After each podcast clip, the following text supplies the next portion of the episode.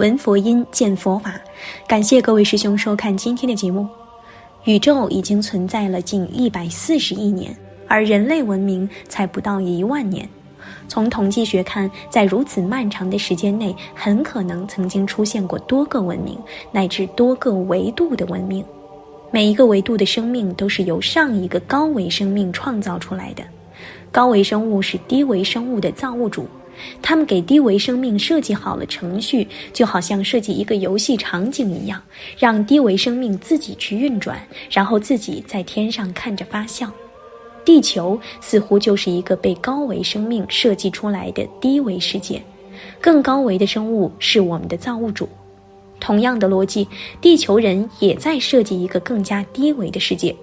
比如，当技术条件足够成熟，当地球面临的环境足够恶化，地球人就会虚构出一个更低级的虚拟世界，把很多人塞进去，让他们在里面繁衍。这不就是元宇宙吗？或者一小部分地球的精英就会逃离地球，去宇宙更高级的地方开启新生活，升为成了高级生命。马斯克就在做这种准备，这不就是当年诺亚方舟的故事吗？地球发生了洪水，最后只有一小撮人才通过船只实现了逃生。因此，我们所生活的这个世界似乎只是一个被虚拟出来的场景，然后依靠某个程序而运转。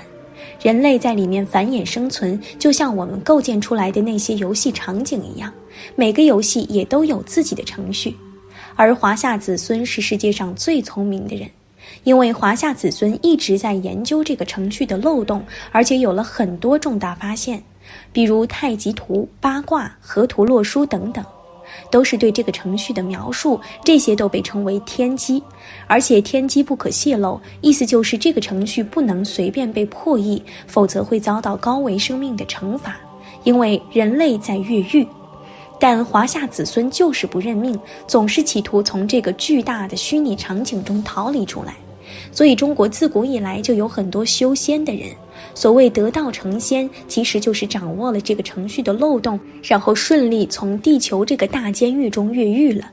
在华夏子孙的世界观里，人生的最高意义不是获取名利，而是不再为人。能够得道成仙，所以秦始皇、唐太宗这样的人到了最后都在追求能够长生不老，其实就是想挣脱这个程序的束缚。因为我们这个三维世界的极限就是时间，只要能突破时间对我们的限制，就可以升级到四维世界了。爱因斯坦的相对论也是这个理论。当然，绝大多数人都陷入这个虚拟场景里出不来了。他们一生奔波和操劳，都只是为了获取物质。物质就是三维世界的终极追求。只要不能超越物质对自己的束缚，一辈子都只能在这个世界上内卷。这就是三维生命的宿命，也就是人类的局限。三维生命的追求，在高维的生命看来是毫无意义的。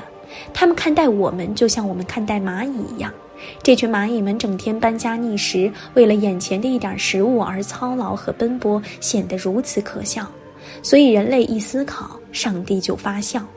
当然，高维生命也不想人类参透这个天机，他们会通过一系列游戏规则和奖赏迷惑人类，让我们沉迷游戏规则不可自拔，而不是天天去研究游戏程序的漏洞。高维生命为了维系自己的管理地位，必须让人类保持愚昧和操劳的状态，这样才能管控住人类。一旦人类集体觉醒，他们的地位就会受到威胁。自古以来，凡是在江湖上取得巨大成功的人，往往都是在朝堂里有背景的，这一点我们都应该清楚。同样的逻辑，人类有史以来，凡是在人间取得一定成就的人，比如艺术家、科学家、诗人、政治家、企业家、改革家等等，往往都是在天上有背景，很多都是天庭派下来历劫的。人间就是天庭的监狱，那些在天庭里犯了错的人都被关押到了这里，成为凡夫俗子。所以，上帝说：“你们每个人都有罪。”至于要关多久，就看你自己的改造，也就是修行了。有的人开始诚心修行，在人间积德行善，赎罪成功，下一世就会回到天庭；有的人修行不够，或者犯的错太严重，被关押一辈子都不够，就会不断的在人间轮回，不断的接受改造。所以佛曰：众生皆苦，做人就是要受罪的。当然，还有很多人沦落到了人间，依然不思悔改，反而在人间继续作孽。那么下一辈子就会继续被打入畜生道，或者打入地狱。至于你下辈子在哪个道里，就看你的改造了。畜生要修行几百年才能成为人，人要修行很多世才能成仙，就像游戏里的打怪升级一样，一个角色要经过累生累世的修行才能升级。有的人被关押在地球，不刻苦修行，反而偷偷地寻找各种捷径，比如求神搞鬼、迷信各种魔道，这种人必遭天谴。天庭为了管理世间的这些囚犯，也会经常派人下来，比如有的人是来传道的。目的是为了感化这些囚犯，这就是布道者；有的人是用来管理人类的，这就是政治家；还有下来为人类发明创造的，比如科学家、艺术家等等。像《西游记》《红楼梦》《水浒传》这些名著写的全是神仙下界历劫的故事。这些小说之所以经典，是因为作者站在高维看低维，站在天上看凡间。比如《金瓶梅》的一开始描写的并不是潘金莲、西门庆武大郎之间的故事，而写的是吕洞宾修仙的故事。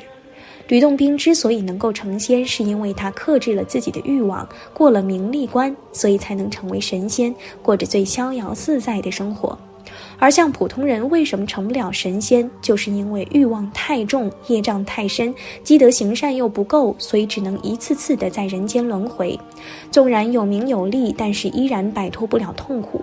为什么有的人一生都在追求名利，而有的人却能终生淡泊名利？因为每个生命的修行阶段不一样。那些淡泊名利的人，往往是因为他们已经处于修行的后半段，他们的生命之前就修了很多事了，前面几世就已经拥有过名利和地位，所以今生对名利不再那么看重，反而开始追求精神体验，不断的超越三维生命。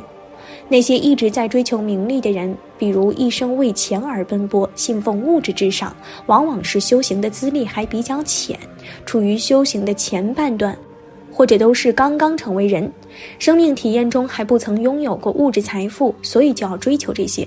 当他们拥有过，就容易放得下。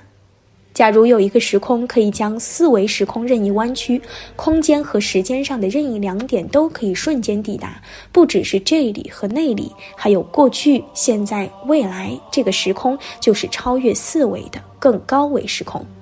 这里空间和时间已经成为变量，但还不够大。譬如我们在人生的某个时间点上，高考、毕业、找工作、寻找伴侣，总会面临无数选择。最终，我们选择了其中一个，使人生走向了一个方向。我们就是在这样的不断选择中，使人生形成一条轨迹，一条似乎确定的时空线。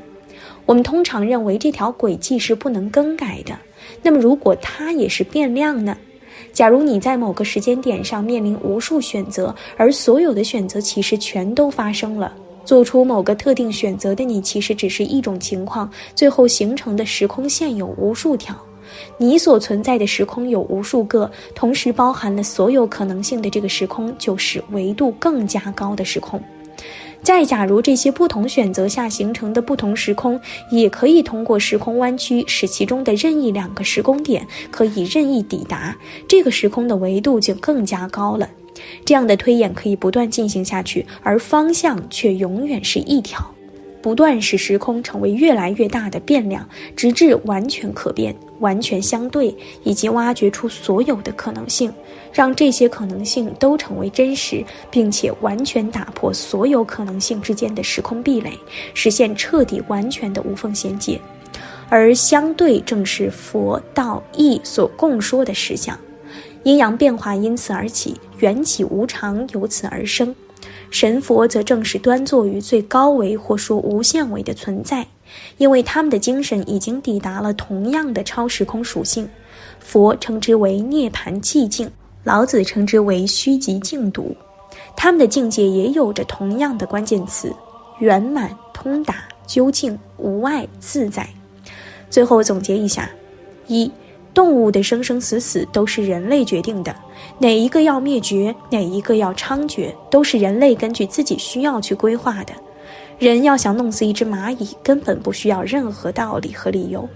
二，普通人的命运都是顶层人设计出来的，极少数人随便开一个小会就决定了绝大多数人的悲欢离合。三，低维是高维的投影，人间就是天上的投影，人间发生的每一件大事在天上都有对应。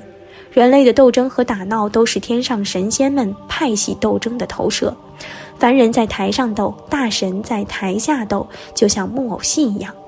好了，今天的内容就和大家分享到这儿了，那我们下期节目再见。